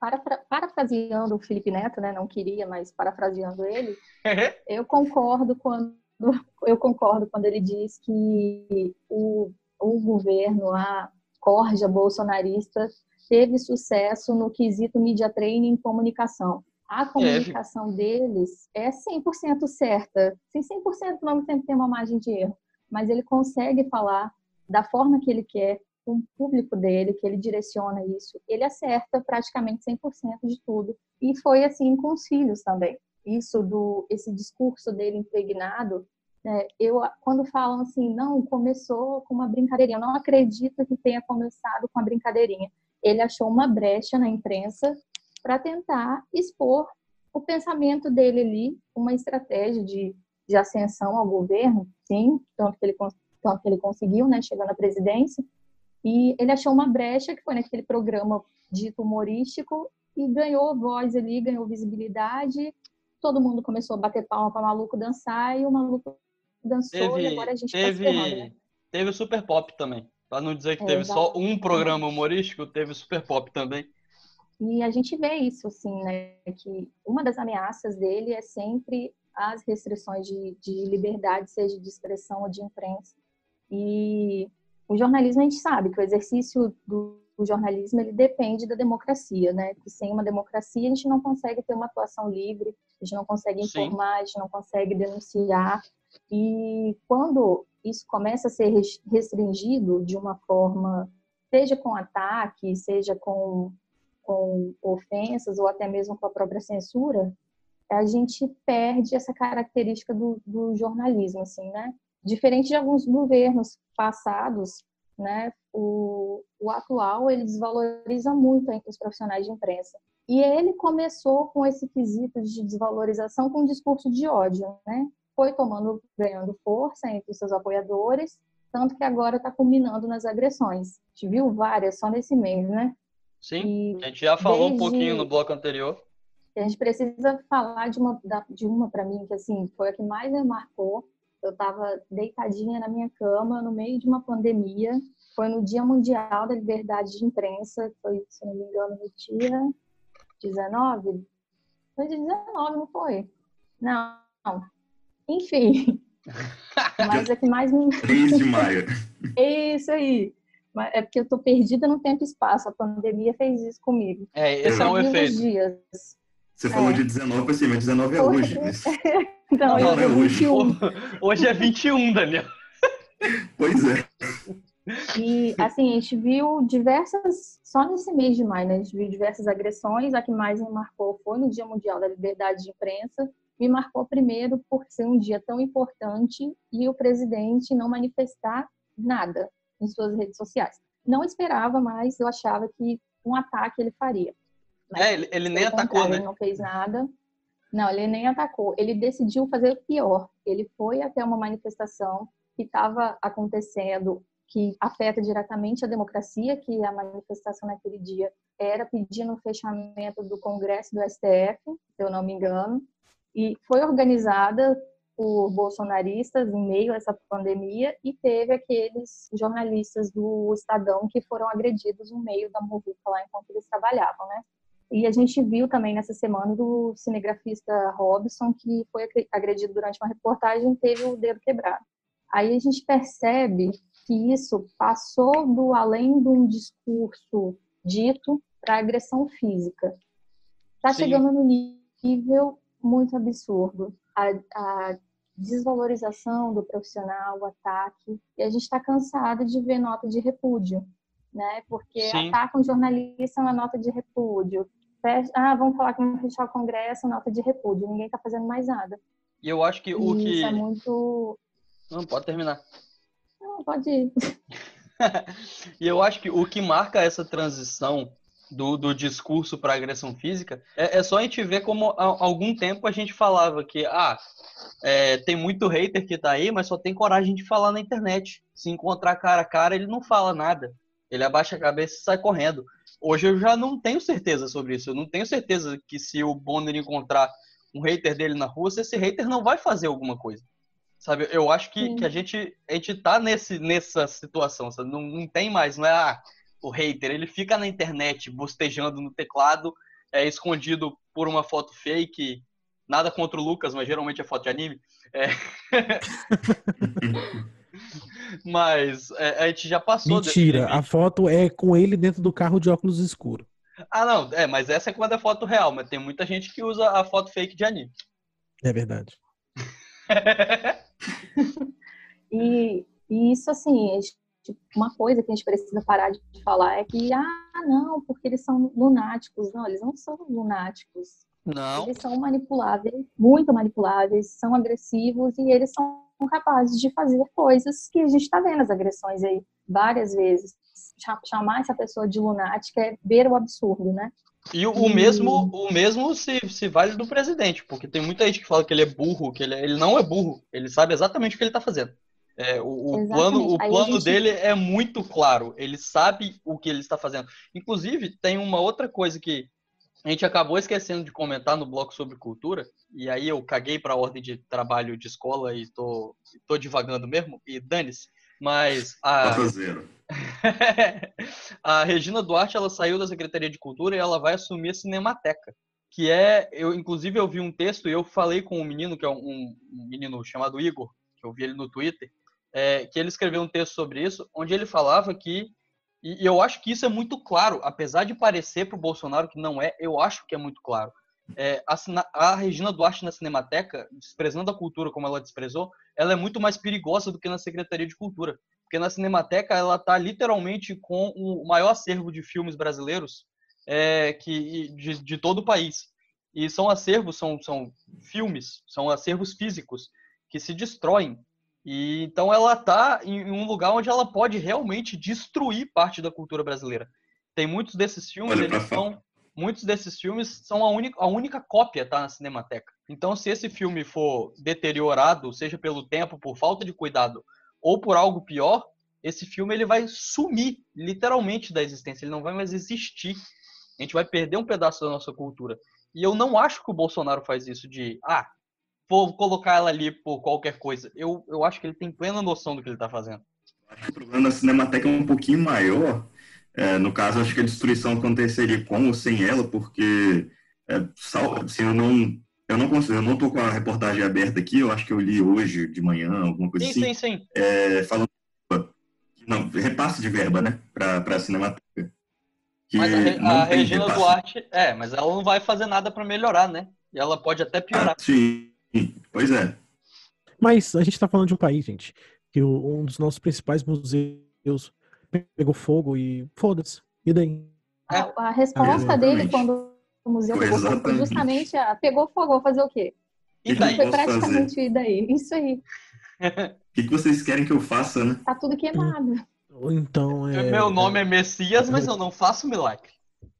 Nossa. É, e, é tipo assim, o que, eu, o que eu falo muito com as pessoas ao meu redor é que assim, o Bolsonaro ele é inofensivo. Ele não é, ele não consegue fazer nada, ele não representa nada, mas ele tá aonde ele tá é uma carta branca para quem quer fazer merda, sabe? Uhum. É um argumento é impalpável. É, é, é, um argumento sem, sem contra-resposta. Porque a partir do momento que o presidente da república vem vir e fala, e daí? Ah, beleza, eu posso sair na rua e colocar minha máscara no pescoço. Se alguém falar comigo, eu, e daí? Então, é, é, é muito complicado quando ele cria esse, esse distanciamento com a, a, a mídia. E é engraçado porque a gente vê um outro político filho da puta que tá tentando voltar de bom garoto, que é o, o, o Collor. É o Collor. O, o Collor, ele tá, o Collor ele tava tentando voltar de bom garoto, o memezinho da rede social, falando que estava arrependido, não sei o que, não sei o que. Mas em uma das entrevistas ele fala que o principal erro dele foi criar essa inimizade com a imprensa, justamente por conta da reviravolta que isso pode acontecer a qualquer momento. Mas eu acho que a gente está vivendo um período que é muito diferente do, do de Collor, sabe? Antigamente, as pessoas ainda, querendo ou não, a mídia ainda era o principal meio de comunicação de informação. Hoje não.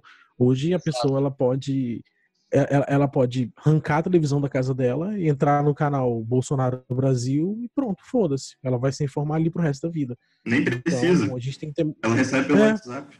Exato. Então a gente tem que tomar muito cuidado como como que a gente lida com essa questão, porque todos os dias, quem segue o bot Sentinel, que é um bot do Twitter que vai. É, ele serve para alertar outros bots. Então, assim, todo dia o, o, Carlos Bolsonaro ele acorda, toma um café da manhã e liga os bots, sabe? É a rotina dele. Então. E eu tô falando isso mesmo, você tá achando errado, vem cá no processo, filho da puta. Então. é... é, então, assim, a gente tá vivendo um período onde a informação, ela não, não precisa de, de confirmação. Antigamente, quando a Drica está aqui, ela pode falar melhor, mas quando você vai ter uma matéria, uma notícia que seja, você precisa da fonte, você precisa de uma fonte confiável. Hoje em dia, foda-se.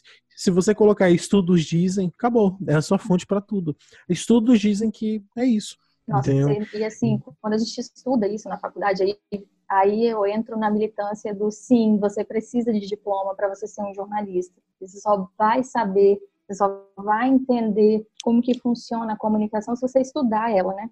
Exato. E na faculdade, quando a professora fala assim, tem que escrever uma reportagem, uma pauta fria, eu quero. Pauta fria é uma pauta que não é um assunto factual, corriqueiro, é tipo assim, benefícios da uva para a saúde física. E aí você vai escrever essa pauta, ela vira e fala, eu quero pelo menos três fontes diferentes de cada especialidade. Tipo, se eu for entrevistar um médico, eu preciso de três. Se eu for entrevistar um personagem que come aquilo, sentiu que aquilo fez bem para ela, preciso de três. E se eu for entrevistar alguém do contra, também preciso de três. E você vai e consultando para enriquecer seu conteúdo. Hoje em dia a gente vê, por exemplo, a Secom que fala que de acordo com o estudo a hidroxicloroquina foi teve bons resultados e por isso o governo federal vai decidir usar e aplicar em todo mundo. Assim. É isso. E outro ponto que a gente que você falou até é essa democratização da informação, né? Ela a informação está aí, ela foi democratizada com acesso à internet, ela facilitou isso. Claro que mais da metade, eu acho, da população brasileira não tem acesso à internet ou a esses meios de comunicação, mas a gente precisa levar muito em consideração a democratização da informação, mas a informação checada, não é verdadeira, né? Porque a gente sabe que não existe uma verdade absoluta, existem fatos, existem recortes dessa de tal fato e que a gente aponta e apresenta ele da maneira que a gente quer. É, isso, assim, a gente precisa falar dessa democratização desse acesso a esse tipo de conteúdo que está lá desde a base, do molequinho que está no prezinho e indo para a escolinha todo dia. Isso vai além do, do ser humano em si, né?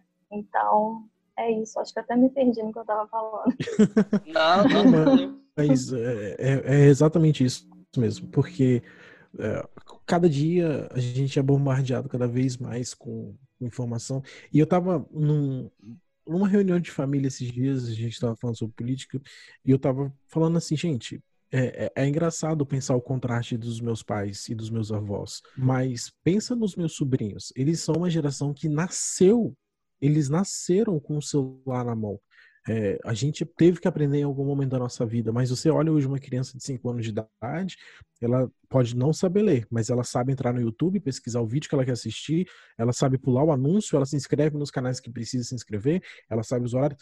Então, a gente não sabe que tipo de adolescente vai ser esse, a gente não sabe que tipo de jovem vai ser esse, como que essas pessoas vão lidar com a informação daqui a alguns anos. É, é muito engraçado, porque é, hoje a gente se discute que a gente está na hiperhistória.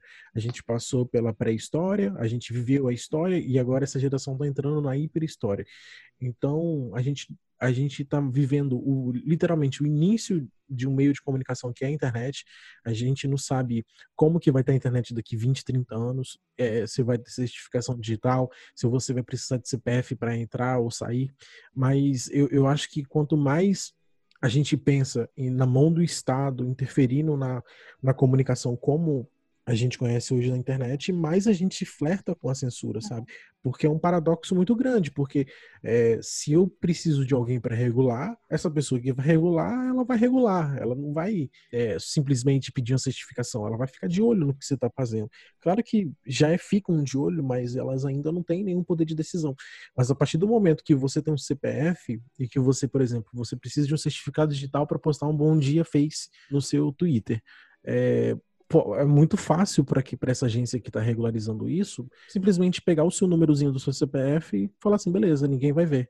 É muito fácil. Então, a, a informação que a gente tem hoje, ela é muito importante porque a gente pode estar vivendo a última era da informação como ela é hoje, sabe? Como que o trabalho do jornalista ainda é feito, porque é muito triste a gente pensar que a internet ela mata uma parcela muito grande do jornalismo porque é muito difícil hoje você ter é, pequenos e, e médios é, editoras assim fazendo material jornalístico naquelas antigas matérias que o jornalista ficava seis meses investigando sobre sei lá a uva da Patagônia o vinho da Sibéria.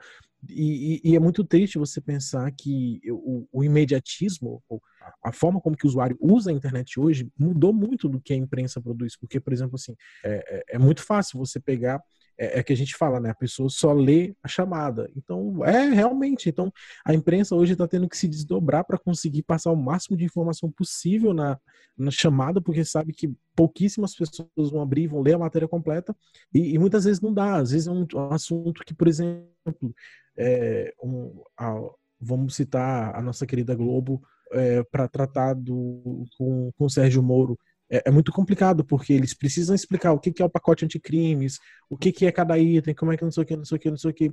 Aí eles vão lá, publicam uma notinha, pronto. As pessoas começam a replicar aquilo, começam a responder aquilo sem simplesmente ler.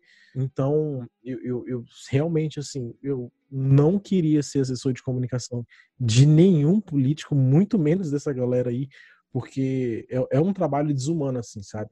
Eu não consigo criar nenhum paralelo na minha cabeça, porque para mim é, é, é, literalmente porque o que a gente vê é, não é o Bolsonaro, sabe? O que a gente vê não é, não é essa galera. A gente vê o que o gabinete de comunicação dele quer que a gente veja dele. Porque você acha que não é planejado ele numa madrugada colocar uma MP, uma MP fudida uma parada que vai ferir o direito da sociedade, não sei o que, não sei o que, e depois ele recua. Porque para ele é muito fácil, ele consegue lá recuar, apagar aquela notícia e falar: olha, a mídia estava mentindo. Então, Sim. num período de 24 horas, ele vai postar uma parada, aquilo vai repercutir, depois ele vai lá, apaga e fala: não, eles estavam mentindo, vocês receberam isso no WhatsApp? Eu falei para vocês que o WhatsApp é o nosso meio de comunicação oficial. Então, é, é, é, muito Foi complicado. Nem foi que uma coisa que ele fez na Maciota no mês de março, assim, que foi quando começou o boom do, do Covid aqui no Brasil, né? E no meio de uma umas horinhas ali escondidas, ele botou uma medida provisória, acho que foi a, não, é, foi a medida provisória 928, que ela permitia que durante o período da vigência do estado de calamidade pública, que foi, foi instaurado em todo o território né, nacional, os órgãos, os órgãos federais eles pudessem ignorar os prazos de respostas da Lei de Acesso à Informação. Sim. A Lei de Acesso à Informação ela, ela é uma excelente ferramenta para o jornalista, porque quanto mais transparente é aquele governo, é mais fácil de eu fuçar em alguma coisa e eu achar determinada denúncia e dali partir para uma investigação. E quando ele faz isso, ele está corroborando para acabar com, com o jornalismo investigativo, assim até que isso aconteceu e tal, ele colocou esse MP no ar, no ar, mas no dia 30 de abril o STF derrubou, decidiu derrubar a decisão dele, né? Por algum motivo, acho que alguém denunciou, porque foi muito na, na espreita, muito na maciota. E isso, se a gente for parar para pensar, isso é a Adriele falando. Na época, o, né, nessa época, o Intercept, nunca sei falar, mas vou falar brasileiradamente sim, o Intercept divulgou aquelas reportagens investigativas que citavam as rachadinhas do Flávio Bolsonaro.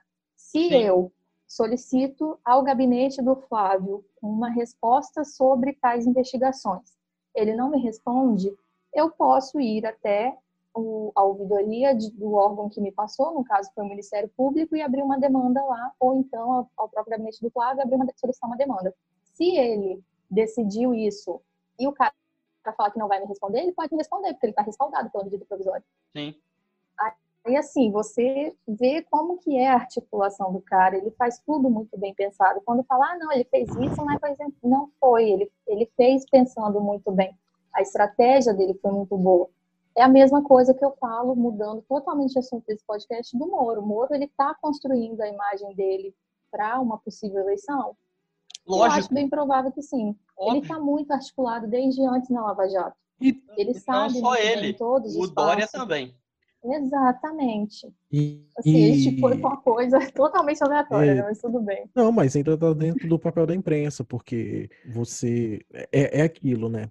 Porque quando a gente fala. Não existe imprensa imparcial, gente. Isso Assim, se você chegou até aqui achando que isso existe, desculpa, isso não, é impossível, assim, sabe? O, o, o editor-chefe. Parcialidade geral, né? Não, é, não existe, assim. Um editor-chefe, na hora que ele escolhe qual que é a primeira notícia, a segunda, ele já está sendo imparcial. Ele já demonstrou uma visão ali, sabe? Se o Bonner ele coloca a notícia de que é, brasileiros passam fome, brasileiros não têm acesso e Bolsonaro curte final de semana na praia, ele disse algo com aquilo. Então, é, e é muito complicado. É no jornalismo, é a gente tem a teoria do espelho que refuta totalmente isso, de que a gente faz um retrato da realidade, da verdade. Não, isso não existe.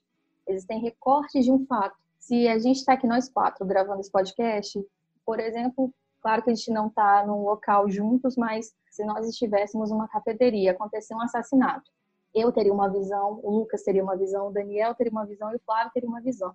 Sim. Se alguém fosse escrever um texto baseado nas nossas visões, daria uma coisa completamente diferente um do outro. Não seria um texto completamente igual, né? A teoria da verdade está aí para isso. E quando a gente fala dos veículos de comunicação, de decidir o que entra e o que não entra, que é o do, do porteiro, a teoria do, do porteiro no jornalismo, a gente tem os nossos valores notícias. Cada valor notícia é determinado pela editoria de um jornal. O que é um valor notícia para o meu jornal pode não ser para o seu. Às vezes, o que eu considero como uma opinião pública, que seria de grande valor para a opinião pública, no seu pode não ser. Entende? Assim, então varia muito a situação. Então, se informem, se informem, cheque várias vezes uma notícia. É, é, no, não tem outro caminho senão é, buscar informação de credibilidade, a informação com canais de credibilidade aí a gente cai naquela, o que, que é credibilidade? É, eu acho que credibilidade, se o canal que você está consumindo essa informação, no caso é uma mídia tradicional ou não, mas ela é capaz de virar para você e falar assim, olha, houve um erro na notícia anterior, a gente está na isso para mim é um grande ponto de credibilidade. Porque, Sim. Porque a, a, a, assumir que, que deu uma nota errada, assumir que falou o nome de uma pessoa errada, já começa a demonstrar muito o, essa questão do, do caráter da notícia. E no fundo, no fundo, é ter forças, porque eu acho que vocês, jornalistas, vão ser muito atacados, assim, é, ferrenhamente nos próximos anos, não tem para onde correr. É, a gente está vendo isso acontecendo com violência física. Eu espero que ninguém de verdade é, não morra, não, não, não se machuque, mas é difícil pensar que, tipo assim, como que pensa, você é um editor-chefe, você precisa mandar alguém para ir cobrir um, um, um, protesto bolsonarista na frente Nossa. do Congresso, sabe? Cara, você tá na mão, você pode estar sentenciando aquele jornalista à morte, você não sabe. Você não sabe do que aquelas pessoas são capazes, você não sabe o que pode acontecer ali. Então, é, eu acho que dói muito é, em todos os lados que estão lutando para ter essa informação de verdade. E, e, eu espero, assim, que, que não, desir, não desistam, sabe? É, vai ser difícil, mas eu, eu sei lá, cara, eu quero ter esperança, sabe? Eu quero acreditar que a gente vai conseguir dar a volta por cima. Sim, eu, eu também acho isso. E é exatamente pensando um pouco nesse, nesse, nessa importância do jornalismo, né, das pessoas se informarem, que eu, eu, eu, eu deixei aqui esse último ponto que eu falei que a gente ia falar, que é de dar, a gente já falou até um pouco que é sobre dar palco para essas pessoas. Então, quando um veículo de tanto renome é, entre a imprensa como a CNN permite que o Caio Coppola fale para milhares de pessoas, é, e, e, e, é uma corroboração, porque a CNN tem uma credibilidade, a CNN é um veículo conhecido. E ela está permitindo que uma pessoa sem conhecimento nenhum de jornalismo, porque ele não é jornalista, e sem conhecimento nenhum de. sem nenhuma noção do mundo, fale para milhões de pessoas como se com a possibilidade dele estar tá certo, né? de, de pessoas falarem, ah, mas ele estava falando na CNN. O, o, Lucas não falou que a gente tem que procurar veículo de credibilidade? A CNN é um veículo Exato. conhecido. Mas aí você liga no canal e tem o Coppola. É, é, é difícil, sabe? É que assim, eles meio que levam a pluralidade. A gente, quando fala de liberdade de expressão, a gente, e democracia, a gente fala da pluralidade de ideias, né? Que esse é o nosso ideal, a nossa utopia. Só que quando a pluralidade de, de ideias ela se camufla de um discurso opressor, de um discurso machista, de um discurso homofóbico, de um discurso falso, isso não é uma ideia plural. Isso é um reforço de tudo isso que eu disse anteriormente, sabe? E ele é nitidamente esse tipo de pessoa. E não deveria ter a visibilidade que tem e a visibilidade que ele ainda está ganhando. Tenho certeza que em breve ele vai se candidatar a algum cargo, deputado, enfim, vereador. Esperado já. Eu acho que ele vem aí também. Ele, então, ele não é o único, né? É, assim, para falar a verdade, eu acho que, pelo menos para mim, imagino que, que vocês devam pensar um pouco parecido, é, esse formato do, desse programa onde eles participam, o formato é um tanto quanto falido, né? Assim, não faz muito sentido você botar duas pessoas discutindo N temas, sendo que sempre são essas duas pessoas fixas, como se elas tivessem capacidade de dominar todos esses temas. É, não faz muito sentido para mim, inclusive eu acho que esse formato já foi até é, bastante, apanhou bastante nos Estados Unidos, onde ele surgiu, mas o Caio não é a única pessoa que a gente pode usar como exemplo. olha os Materra fazendo. Sim. E não só ele, né? Porque ele participou também na Globo News. Ele foi lá, na, ele tá, esteve na Globo News falando novamente sobre cloroquina e isolamento. É, aquele posicionamento que ele já que a gente sabe que ele tem e praticando assim desinformação, né, na verdade. Porque é, essas mesmas pessoas, elas vão abusarem do, da semântica do liberdade de imprensa, assim, sabe? Eles vão falar assim, ah, não, mas é, eu, eu, tenho direito de falar isso, não sei o que, não sei o que.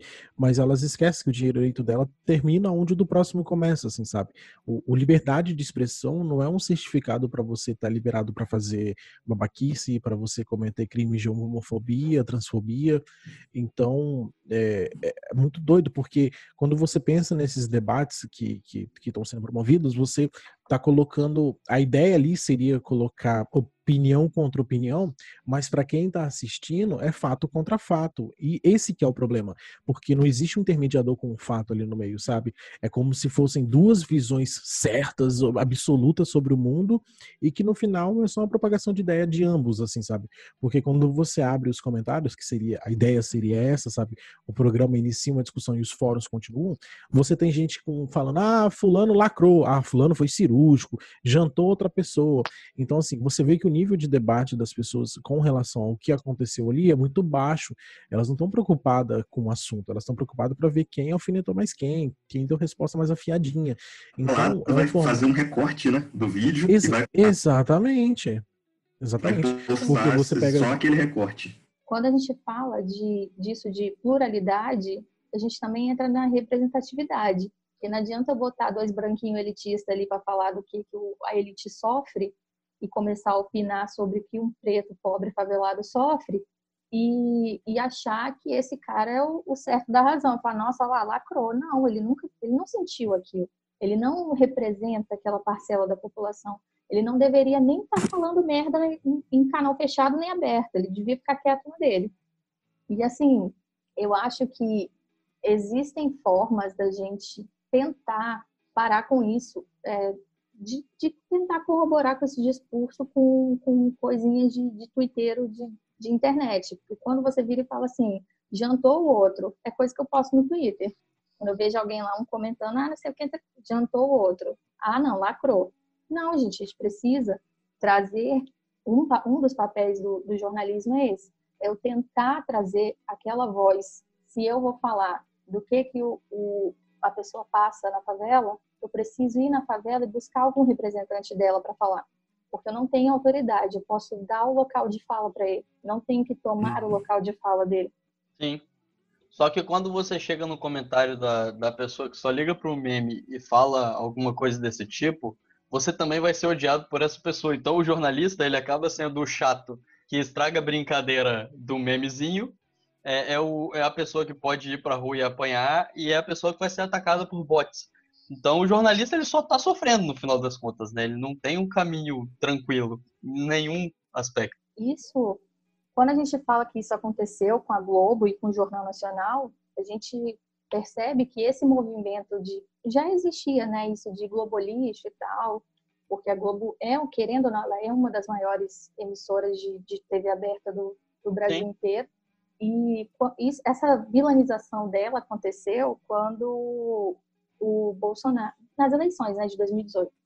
E ficou mais evidente porque a Globo foi a principal emissora a promover os debates entre os presidenciáveis. Na maioria dos debates, o Bolsonaro não comparecia, até porque você não tem como discutir plano de governo se você não tem nenhum plano, que era o que ele tinha. Ele foi eleito com base em nada.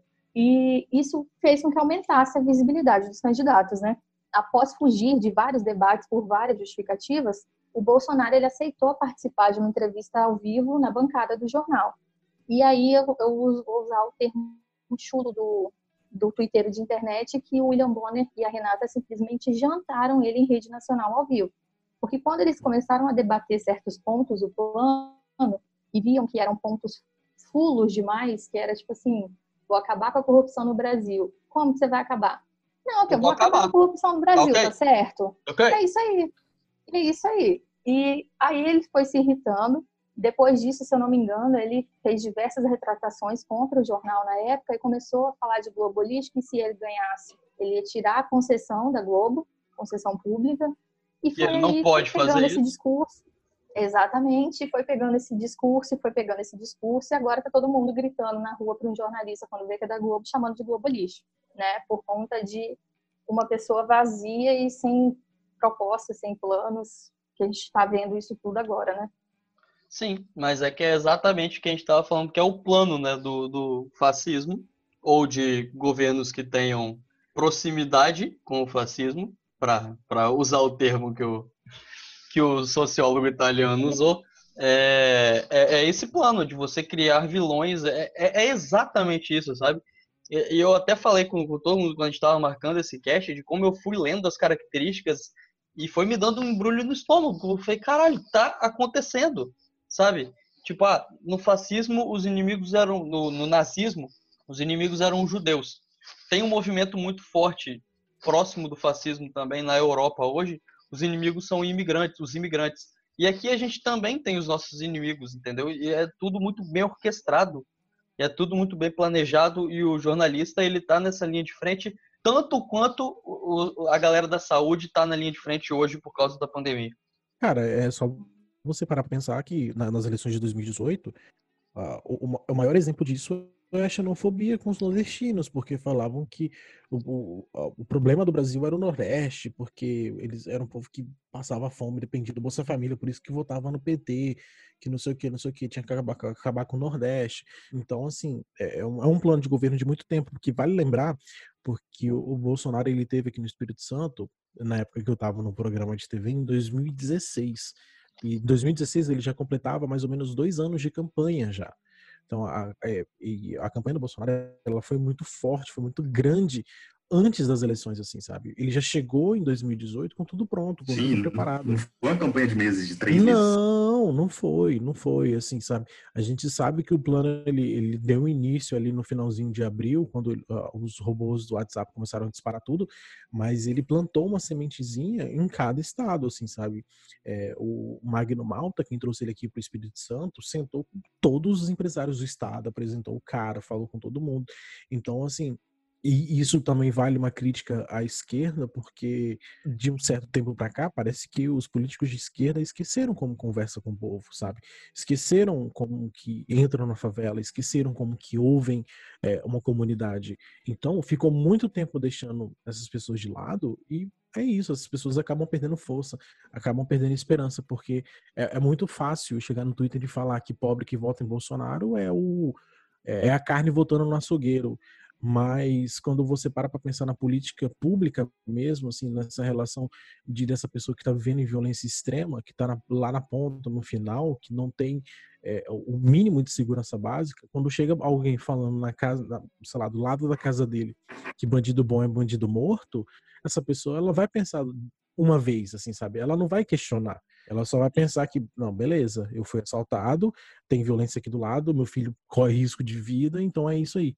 Só que é, é muito fácil para que, que agora que essas pessoas foram usadas, agora que tudo isso aconteceu, existe esse distanciamento, a elite começa. A falsa elite, né? Porque no Brasil não tem elite, tem pessoas que se acham é, na elite. Então começam a, a, se achar no direito de, de comandar tudo quando a gente para e pensa assim, sabe? No final é um bando de nada, volta a falar, um bando de gente frustrada que não conseguiu nada na vida e agora tá se esbaldando nas brechas que a, que a nossa lei ainda permite, mas eu tenho fé que em pouco tempo a gente vai ter um doutrinador aí arrancando a cabeça de todo mundo. Que eu acho que a gente errou uma, a gente errou uma vez com a monarquia de Portugal e que a gente não arrancou a cabeça de todo mundo e fez de monumento. Mas é, é justamente nesse ponto que você tocou, não do da morte, Luca, mas é justamente nesse ponto do, do assim, eu vivo uma realidade totalmente diferente.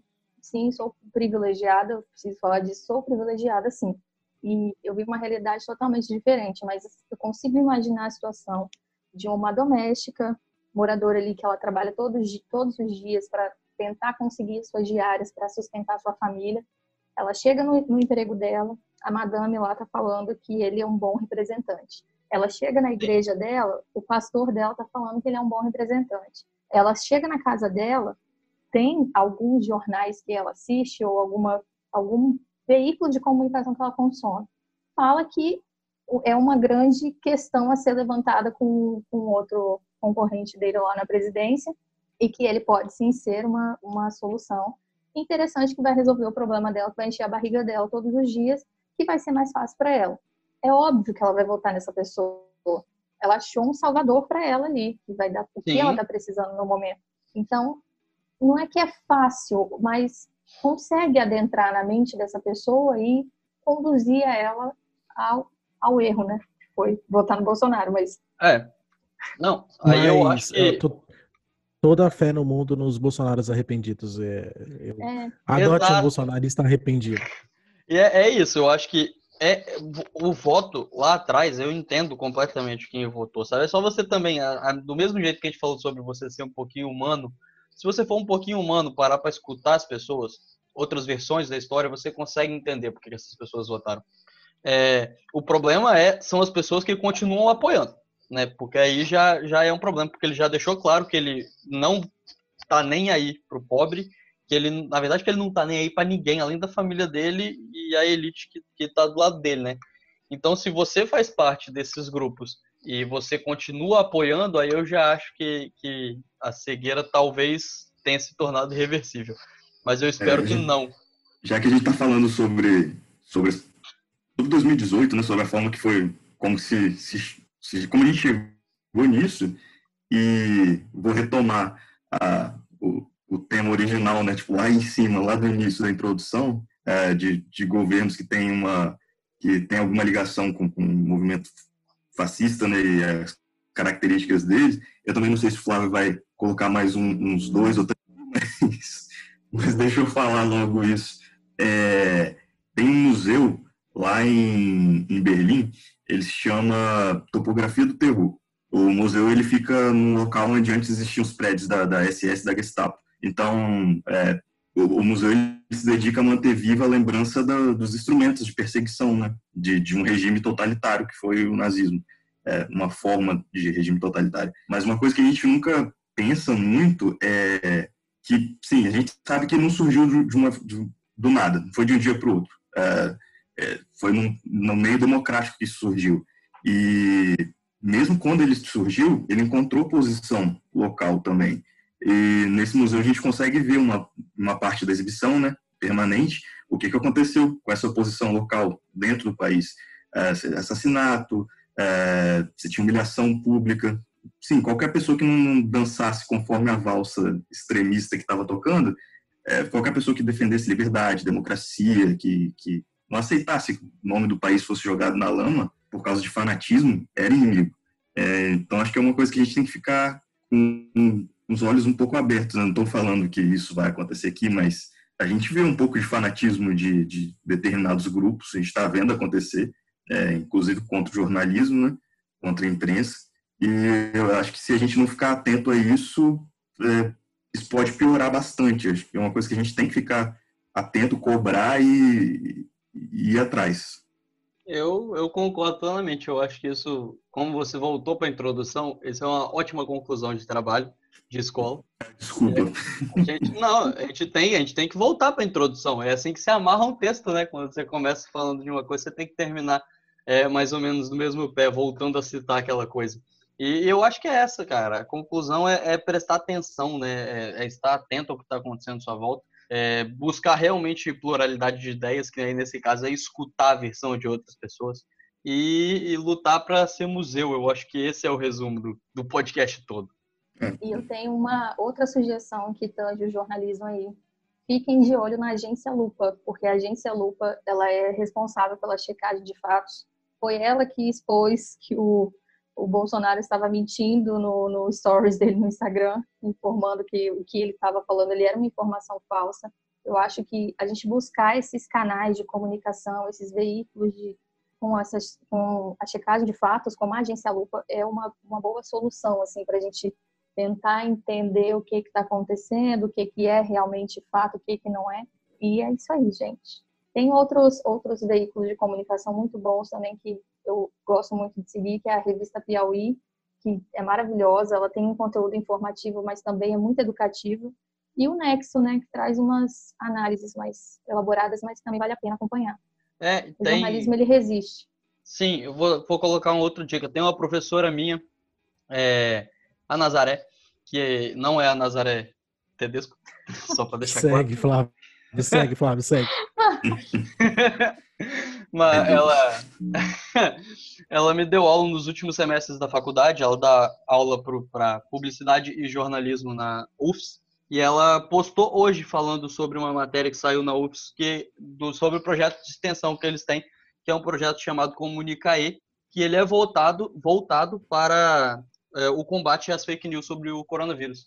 Então, a gente tem lugares confiáveis onde a gente pode buscar informação, sabe? E essa é mais uma dica, talvez. E no fundo, no fundo também, além de informação, falar que isso é um trabalho que todos nós aqui com certeza estamos abertos se você se sente muito sozinho, se você é, sei lá, tá precisando conversar com alguém, vai lembrar que é Odisseia tem um grupo do Telegram que obrigado, se você quiser fazer parte, se você quiser fazer parte, manda mensagem pro Flávio, conversa. É, é, é, um grupo que a galera interage bastante, tá todo mundo lá. E procurem mais grupos assim, sabe? Procurem espaços onde você aceita, espaços onde você tem voz, espaços que você possa ser você mesmo, porque é, eu acho que a gente pode até ter desgraçado a cabeça de muita gente no percurso, mas é para falar que no final a gente sabe que pode ficar tudo bem, que vai ficar tudo bem. A gente precisa que tudo fique bem. O Geek Guia também tem um grupo. Eu vou, você, você fez o jabá para mim, eu vou fazer para você também, cara. o Geek Guia também tem, tem todos grupo. os grupos. Exato, mas o Geek Guia também tem esse grupo. É, o Will, ele escreve vários textos também se posicionando de maneira muito legal. Então, é, são, são pontos de, de resistência, podemos dizer assim. E só para finalizar, para não dizer que eu não fiz o jabá, a gente também tem assinatura no PicPay. Valeu! Não, e lembre-se, tá? Mantenham o isolamento social, lavem bem as mãos, usem máscaras e só saiam em casos de extrema necessidade. Cuidem-se. Exato. Eu acho que não tem jeito melhor de terminar o podcast. E, e, e estudem, quem tem a possibilidade e privilégio, sobre educação financeira, é, mercado financeiro, aprenda sobre bolsas de valores, porque, assim, é isso. Daniel, você tem mais Faltou alguma dedo? Hã?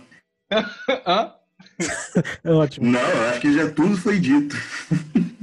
Se cuidem e se preparem faltando, eu acho que ficou faltando que, a seguinte frase em questão. Ah. Fora Bolsonaro. Fora Bolsonaro. Fora Bolsonaro. Amen.